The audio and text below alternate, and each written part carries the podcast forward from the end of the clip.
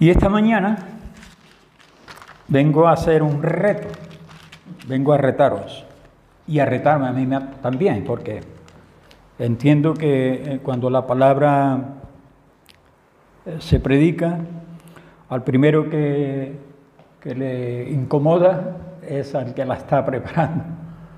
Y después, lógicamente, nuestro anhelo, mi deseo es que también a vosotros en esta mañana el Señor pueda hablaros a través de ella.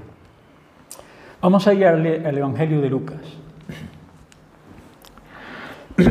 ¿Se está grabando esto, Lorena? Sí. Ah. Me tengo que portar bien.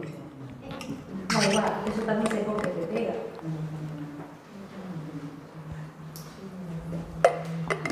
Lucas capítulo 5.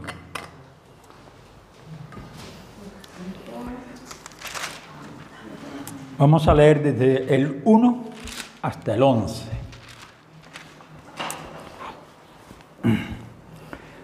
El título, La pesca milagrosa. Dice la palabra, aconteció que estando Jesús junto al lago de Genezaret, el gentío se agolpaba sobre él para oír la palabra de Dios. Y vio dos barcas que estaban cerca de la orilla del lago, y los pescadores, habiendo descendido de ella, lavaban sus redes. Y entrando en una de ellas, de aquellas barcas, la cual era de Simón, le rogó que la apartase de tierra un poco, y sentándose enseñaba desde la barca a la multitud. Cuando terminó de hablar, dijo a Simón, boga mar adentro y echad vuestras redes para pescar. Respondiendo Simón le dijo, Maestro, toda la noche hemos estado trabajando y nada hemos pescado, mas en tu palabra echaré la red. Y habiéndolo hecho, encerraron gran cantidad de peces y su red se rompía. Entonces hicieron señas a los compañeros que estaban en la otra barca para que viniesen a ayudarles. Y vinieron y llenaron ambas barcas de tal manera que se hundían. Viendo esto, Simón Pedro cayó de rodillas ante Jesús diciendo, apártate de mí, Señor, porque soy hombre pecador. Porque por la pesca que había hecho, el temor se había apoderado de él y de todos los que estaban con él, y asimismo de Jacobo y Juan, hijos de Zebedeo, que eran compañeros de Simón. Pero Jesús dijo a Simón, no temas, desde ahora serás pescador de hombres. Y cuando trajeron a tierra la barca, dejándolo todo, le siguieron.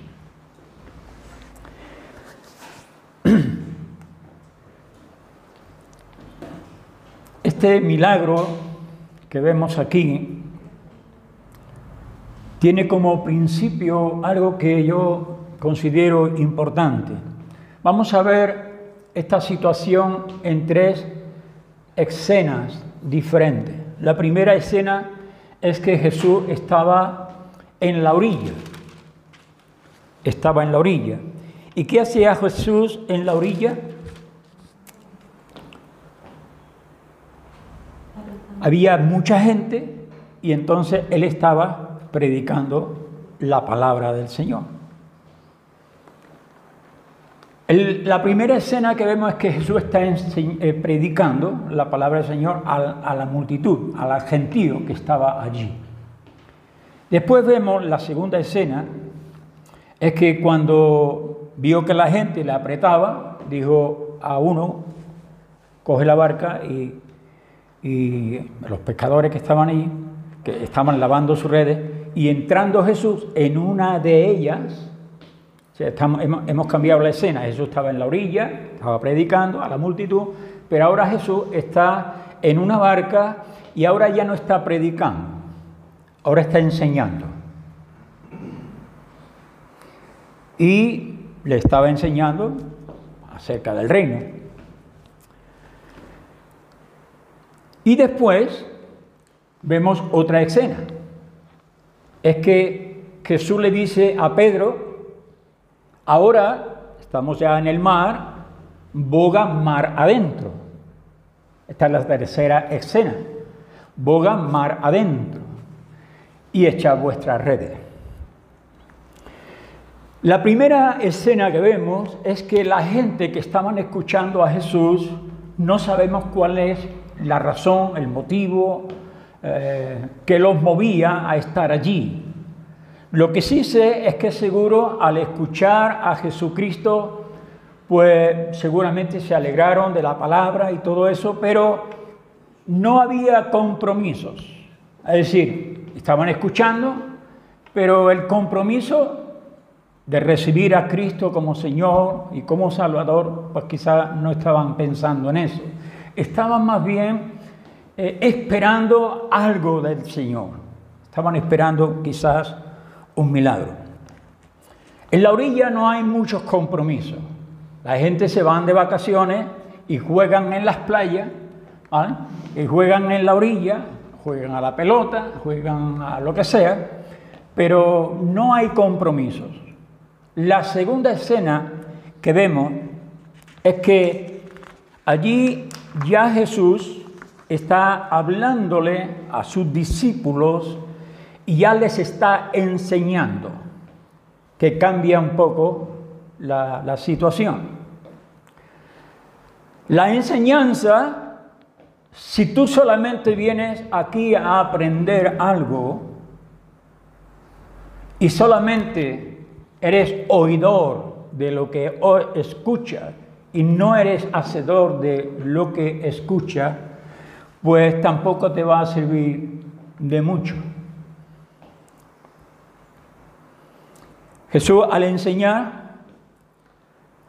estaba diciéndole a los discípulos que necesitaban practicar aquellas cosas que estaban recibiendo.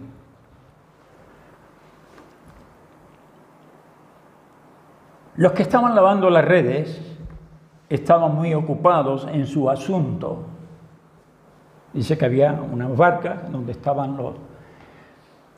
Mucha gente está ocupada en sus asuntos. Están bien trabajados, están bien cargados, pero no están recibiendo la palabra del Señor. Así que en estas dos escenas que hemos visto hasta ahora, no sé en cuál de ellas tú te ubicas. Si eres de aquellos que vienes solamente a oír, escuchar y no hay compromiso, o eres aquello que sí, es verdad, que escucha, eres discipulado, está siendo entrenado, pero se queda ahí. La segunda escena pues yo pienso que en muchas iglesias hay mucha gente ocupada, preocupada, pero no hay compromisos, no hay muchos compromisos. Así que el Señor lo que quiere hacer es ahora llevarnos a la tercera escena, donde Jesús les está diciendo ahora es que vamos ahora a entrar en el mar. Vamos a entrar en el mar. Y eso significa que necesitan tomar una acción. Tienen que remar, se supone, ¿no? Pues la barca no se va a ir solo. Tienen que remar. Así que hay algo importante en esta tercera escena que yo quiero que os ubiquéis.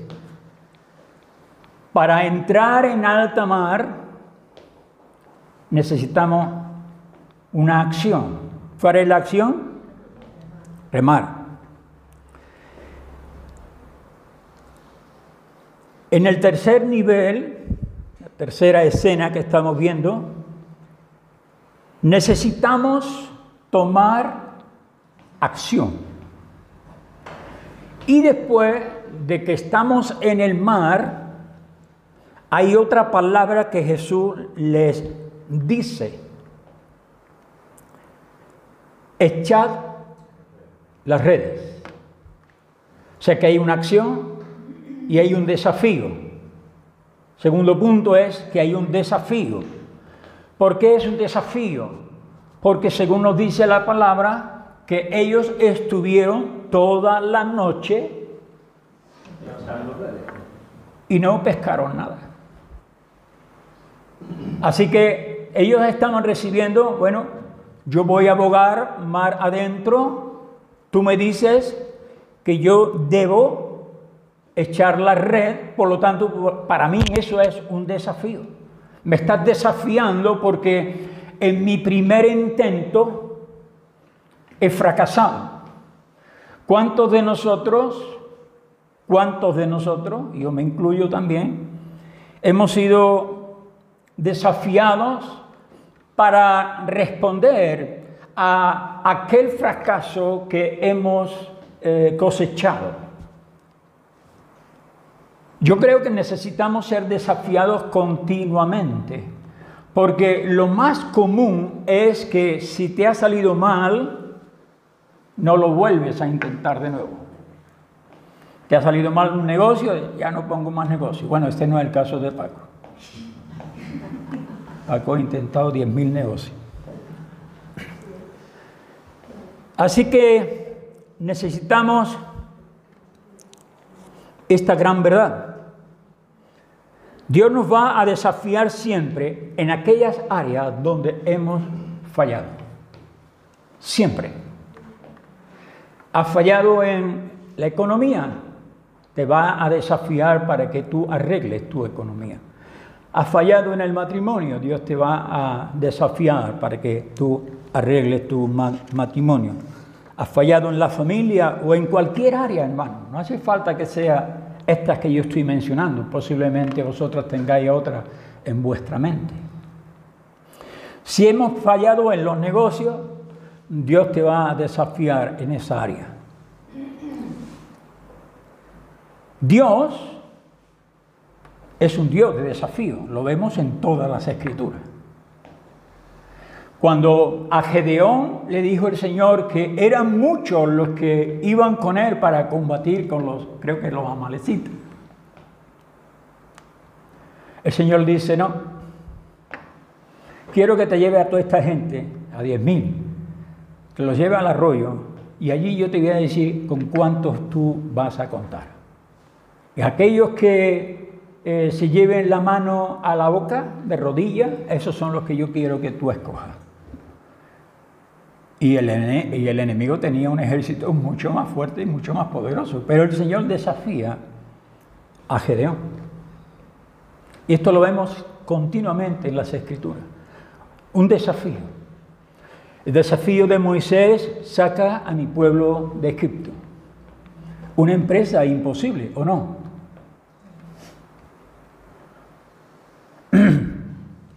Pero hay algo importante.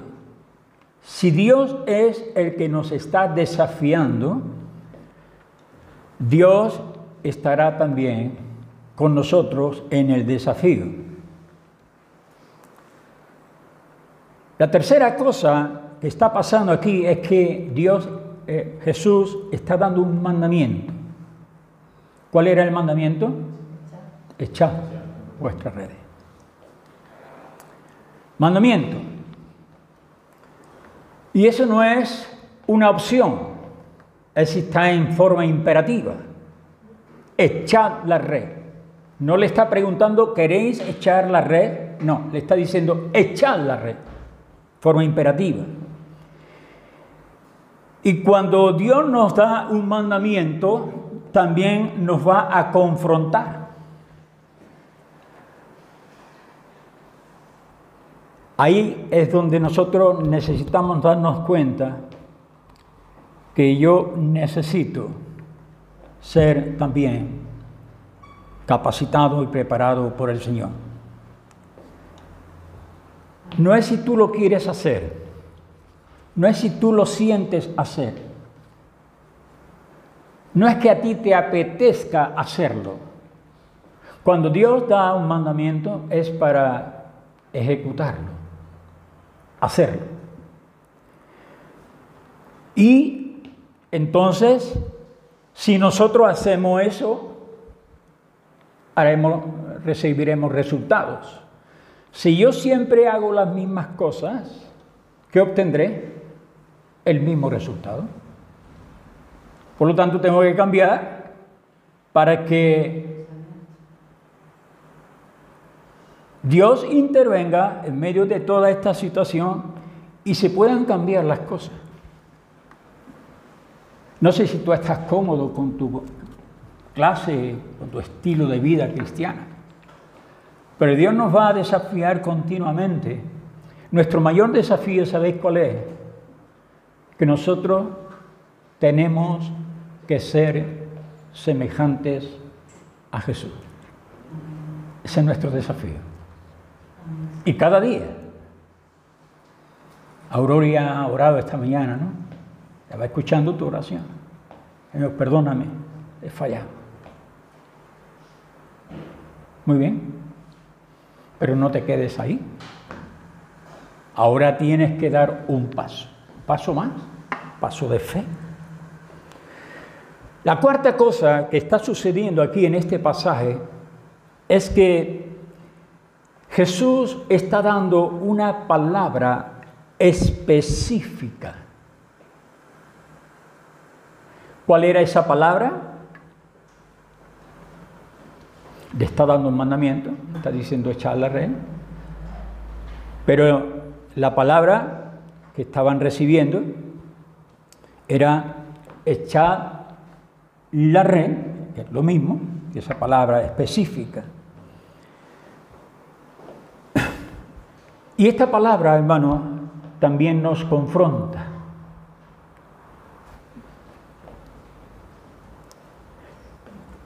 Cuando nosotros recibimos un diagnóstico médico y es negativo, eso nos va a confrontar, nos va a desafiar. Pero si Dios tiene una palabra específica para ti, para esa situación concreta, tienes que creer que si Dios lo ha dicho,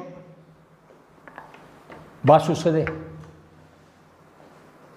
No sé si me estoy explicando bien. Necesitamos una palabra de parte de Dios para que sea ejecutada, pero no solamente que sea ejecutada, sino que para que podamos ver el resultado de que esa palabra viene de parte de Dios. Y esta palabra nos confronta mucho. Cuando el médico dice no, Dios dice sí. Cuando el consejero familiar dice no, Dios dice sí. Y entonces tenemos que... ¿Qué hago?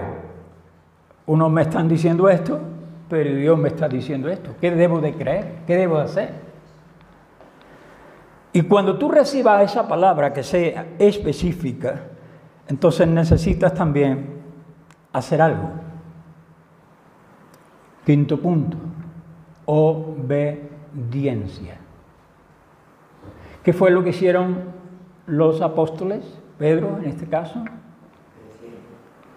escuchó la palabra específica del Señor y él recibió el mandamiento, la palabra específica, y él la ejecutó.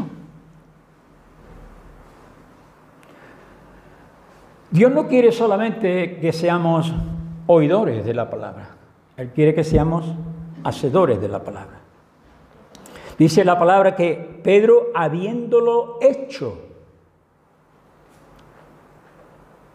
lo más complicado para nosotros los creyentes es obedecer. ¿O no? Obediencia. Ahí es donde somos probados. Obedecer.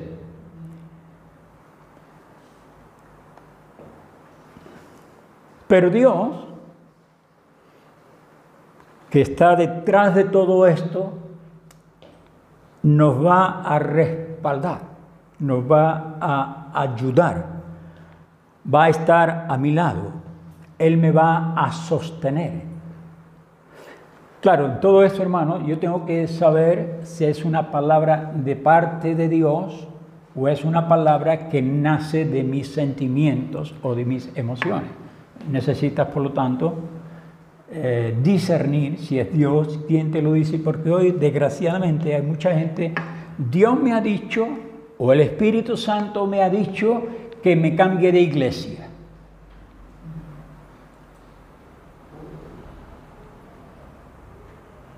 A mí me lo han dicho. El Espíritu Santo de Dios me ha dicho que me cambie de iglesia. Y yo creo que Dios no se contradice. Creo. Dios no se contradice. Por lo tanto, yo entiendo que esa palabra no es de parte de Dios, es parte de una situación particular que estás viviendo o lo que sea, lo que esté pasando en tu vida, que solamente tú y Dios lo saben, pero no es ninguna justificación cuando nosotros recibimos de parte de Dios esa palabra específica que podamos ser obedientes y ejecutar aquellas cosas que Dios nos está diciendo. Así que necesitamos obedecer.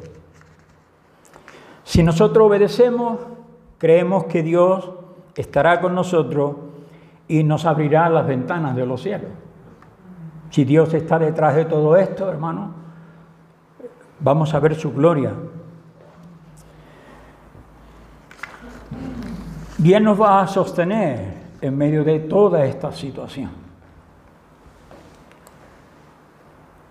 ¿Qué fue lo que pasó cuando ellos obedecieron el mandamiento, la palabra específica? ¿Qué fue? Lo tenemos en el texto, no lo tenemos que inventar. Si hemos leído el pasaje, lo vamos a ver claramente. ¿Qué fue lo que pasó? Se llenaron las redes. Hubo fruto. ¿Fruto de qué? Fruto de mi obediencia, fruto de escuchar el mandamiento de parte de Dios. Y esto, hermano, nos debe traer mucha paz en nuestro corazón. Y voy a decir más, a lo mejor el fruto no lo vas a ver inmediatamente, que puede ocurrir, que tú recibas una palabra del Señor y tarda tiempo en cumplirse. Tenemos el ejemplo de Abraham. No, Abraham recibió una palabra de parte del Señor, recibirá, iba a tener un hijo, tenía 75 años.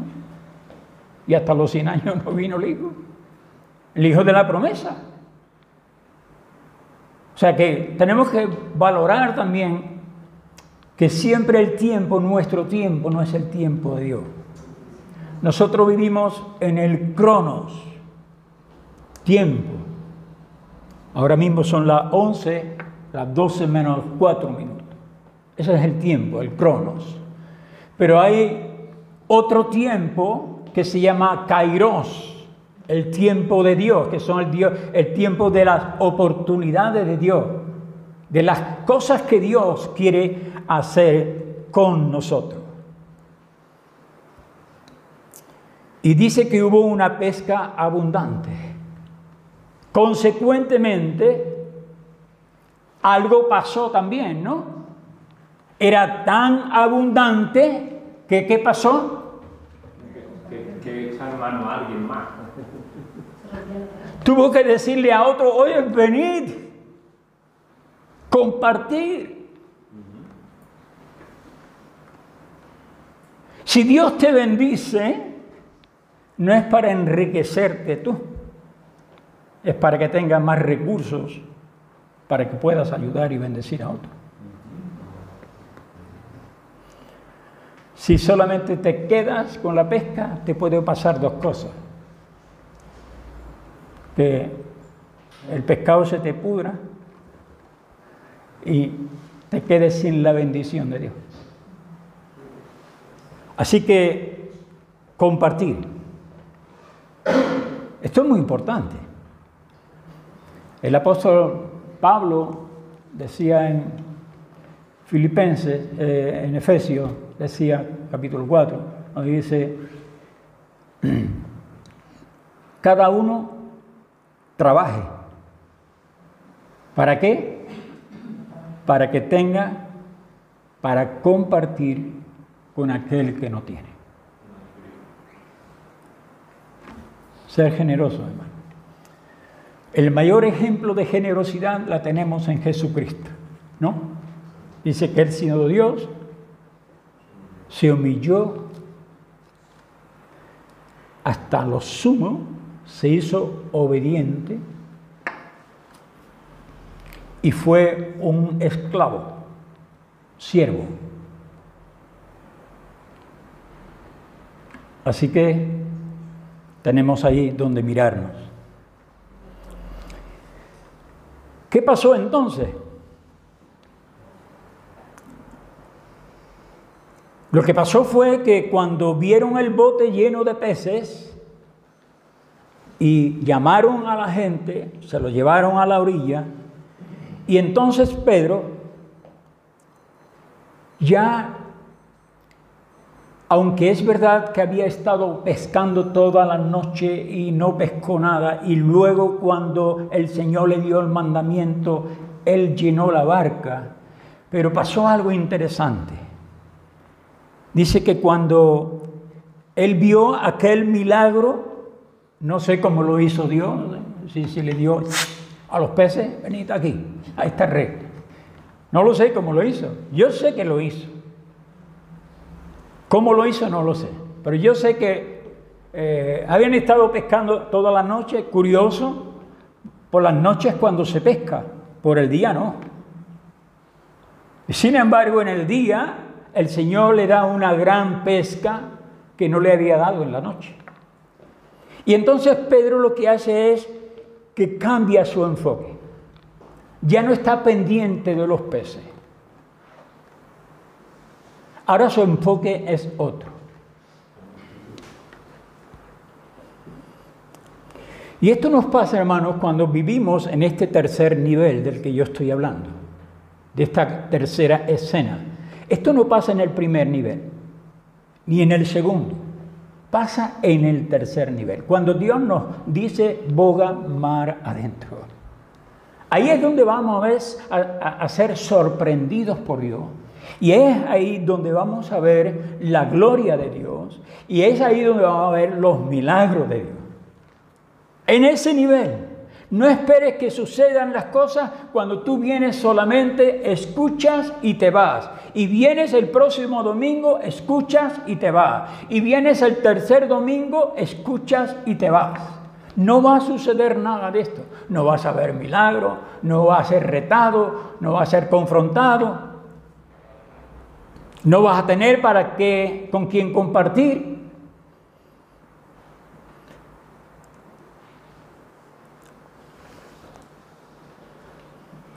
Dice la palabra que entonces Pedro, lleno de ¿qué? Temor.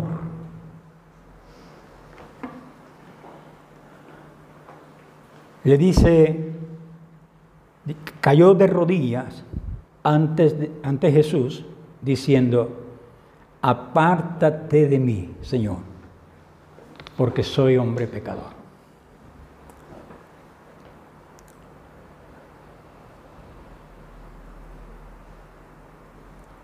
¿Sabéis lo que falta hoy en general en la iglesia? Falta temor de Dios. No el temor de miedo, de... No, temor de Dios. Y cuando hay temor de Dios, hermano, solemos andar con los pies juntitos, de puntillitas. Y no nos da igual todas las cosas. Necesitamos ese temor de Dios que llene nuestro corazón. Apártate de mí, Señor, porque soy hombre pecador.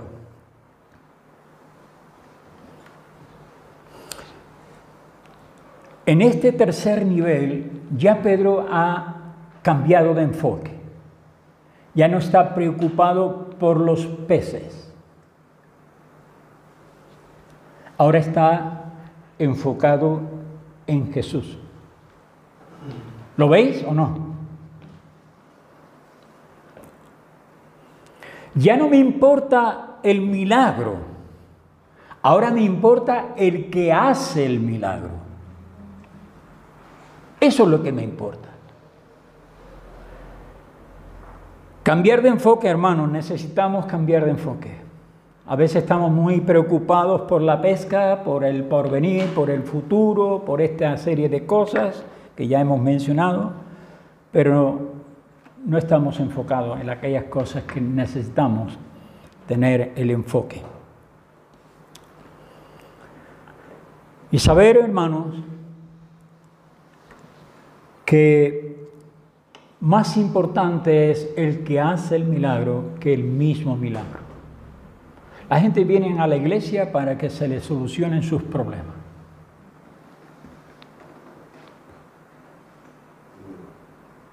Y dejan aquel que hace el milagro, que bendice, pero yo quiero que tú me des lo que yo te pido. A mí me importas tú poco. Lo que yo quiero es que tú me resuelvas mi problema. Eso es lo que yo quiero. Claro, por eso nos va como nos va, porque buscamos más el milagro que el dador del milagro. He dicho el temor de Dios. Temor de Dios significa, hermanos, que yo sé que Dios es santo y que yo no lo soy. Cuando predicaba en la calle, en la caja roja, vamos, decía, tengo una buena noticia y una mala noticia. Y le decía a la gente, la buena noticia es que Dios es bueno. Y la mala noticia es que Dios es bueno. La gente se queda en acuerdo. No puede ser Dios bueno y ser una buena noticia y Dios bueno ser una mala noticia. Dios es bueno, claro que es bueno. Y nos bendice, claro que nos bendice. Pero Dios es bueno y Él no va a compartir su gloria con nadie. Por lo tanto, la santidad de Dios, hermano, la santidad de Dios, la gloria de Dios, eso es lo que a mí llena mi corazón. Eso es lo que yo quiero. Cuando yo sé que hay un Dios que es santo, que es bueno, que tiene misericordia, yo tengo que prestarle mucha atención cuando Él me habla y cuando Él me corrige y cuando Él me anima. Cuando hay temor de Dios, hermano, ya no voy a los sitios que iba antes. Voy a contar una anécdota triste que me contó Juan Carlos Espósito. Ustedes saben que él está pastoreando aquí en Cabra. Y un día, en Cabra, ¿eh? No, he dicho aquí. Y entonces, eh, saliendo un día del culto de oración, vio a unas hermanas se subían en un taxi. No miento, vinieron a recogerla, a recogerlas, eran dos creo. Entonces Juan Carlos se fue con ese rum rum, muchas veces que, no, que nos invade el corazón. Eh, no sé, ¿a dónde van a ir estas hermanas ahora? Porque ya conocía un poquito su trayectoria. Entonces las confrontó, Ayer te vi montándote en un taxi. Me, da una sensación rara.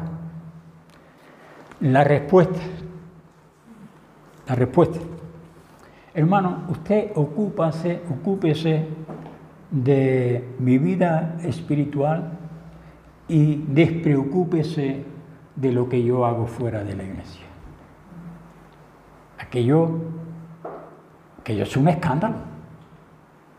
¿Cómo que yo no me voy a preocupar por ti, lo que tú haces fuera de la iglesia? Tú no tienes temor de Dios.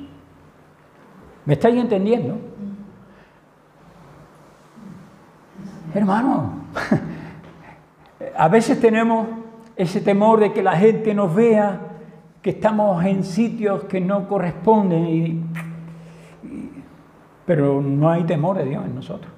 No existe el temor. Así que cuidemos esto. Temor de Dios. Y por fin, la última cosa es que Pedro cambia de dirección. ¿Cuándo cambia Pedro de dirección?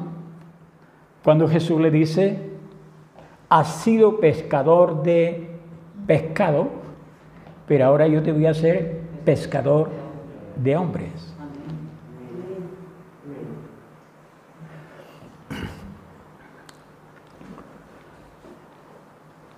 Cuando nos lleva el Señor a este nivel, es un nivel superior, más compromiso, más entrega, más honra para el Señor. Y esto no nos va a dejar estar tranquilos. ¿Me entendéis? Eh, si eso está en mí, yo no voy a estar haciendo siempre las mismas cosas. Voy a buscar dirección de Dios, voy a buscar la palabra específica de Dios, voy a buscar al Señor y Él me dará salida para mi situación. El Señor es un Señor de milagros y Él hace cosas extraordinarias. Claro que sí, la ha hecho, la hace y la va a hacer siempre. Pero hermanos, nosotros también necesitamos darle un giro a nuestra vida.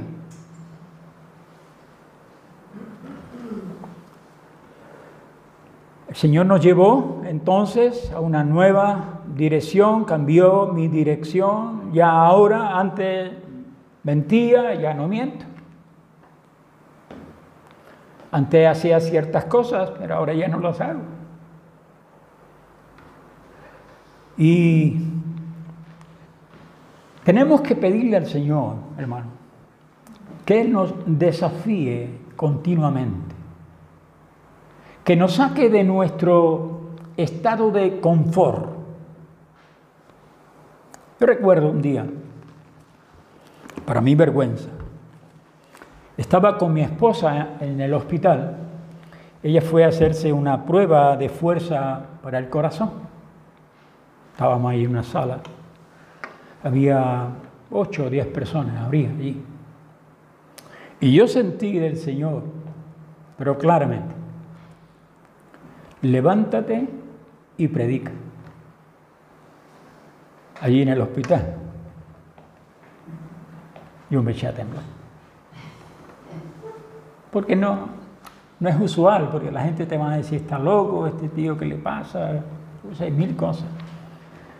Y para mi vergüenza lo digo, no tuve valor de hacerlo. En otra ocasión sí la he hecho, pero en aquel momento no lo hice. ¿Y quieres creer que me pesa todavía no haberlo hecho? Me pesa.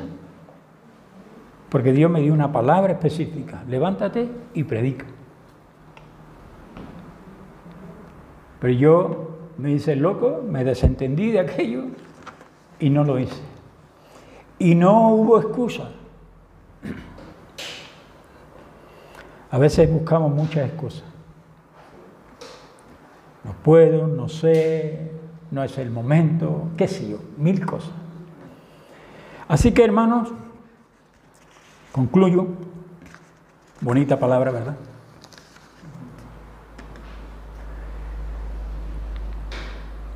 ¿Qué es lo que el Señor nos está diciendo en esta mañana aquí? ¿Cuál es realmente nuestra nuestro estado de compromiso.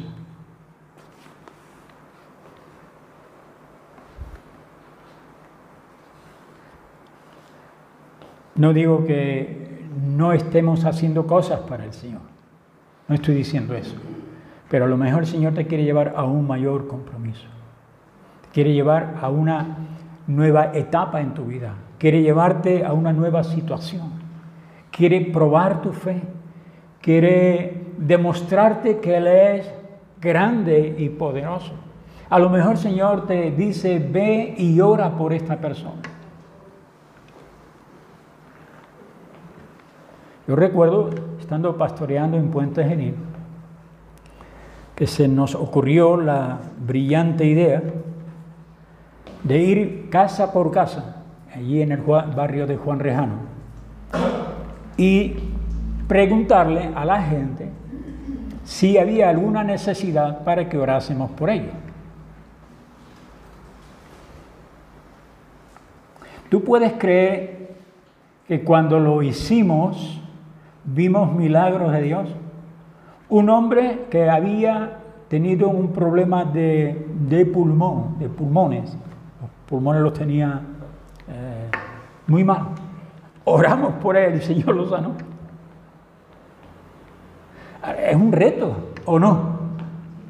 Son retos que el Señor no, no, nos confronta con nosotros mismos. Pero hermanos, cuando tú escuchas eso, ves que Dios también respalda y Dios nos saca de nuestra comodidad para hacer aquellas cosas que no seríamos capaces de hacer si no tenemos una palabra de parte del Señor. Posiblemente el Señor quiera abrir nuevas puertas aquí en medio de vosotros. ¿Cuáles son esas puertas? No lo sé, pero si el Señor me da una palabra específica, yo voy a atenderla, yo voy a escucharla. A lo mejor el Señor está diciendo, quiero que vaya a, este, ¿cómo se llama esto? Al, centro de día donde están las personas mayores y quiero que comparta el Evangelio allí con ellas. Yo, Señor, yo. Sí, si tú lo has recibido, eres tú, no, no, no es fulanito eres tú. Y seguramente Dios nos estará eh, confrontando con nosotros, también con nuestra comodidad, y Dios va a hacer cosas grandes, extraordinarias, si Dios habla. Aquella palabra del Señor a Samuel. Lo llamó tres veces, recordáis, ¿no? Tres veces. Samuel, Samuel. Se levantaba y decía, ¿qué quieres, Elí? No, no, yo no te he llamado. La segunda vez, a las tres de la mañana. Samuel, Samuel. Salió corriendo, Elí, ¿qué es lo que quieres? No, yo no te he llamado. Y entonces la tercera vez le dice, habla, Señor, que tu siervo oye. Y Dios le reveló cosas extraordinarias. Cuando se levantó por la mañana y le dices, Elí, ¿qué es lo que Dios te dijo anoche? Él se echó a temblar, recordáis, ¿no? Fue un episodio. Y cuando él le declara a Elí lo que el Señor le dice fueron palabras duras, muy duras. Pero dice la palabra que Samuel no dejó caer en tierra ni una de las palabras que el Señor le dijo. Ni una. Que nosotros hermanos no seamos de esos que deja caer la palabra de Dios en tierra.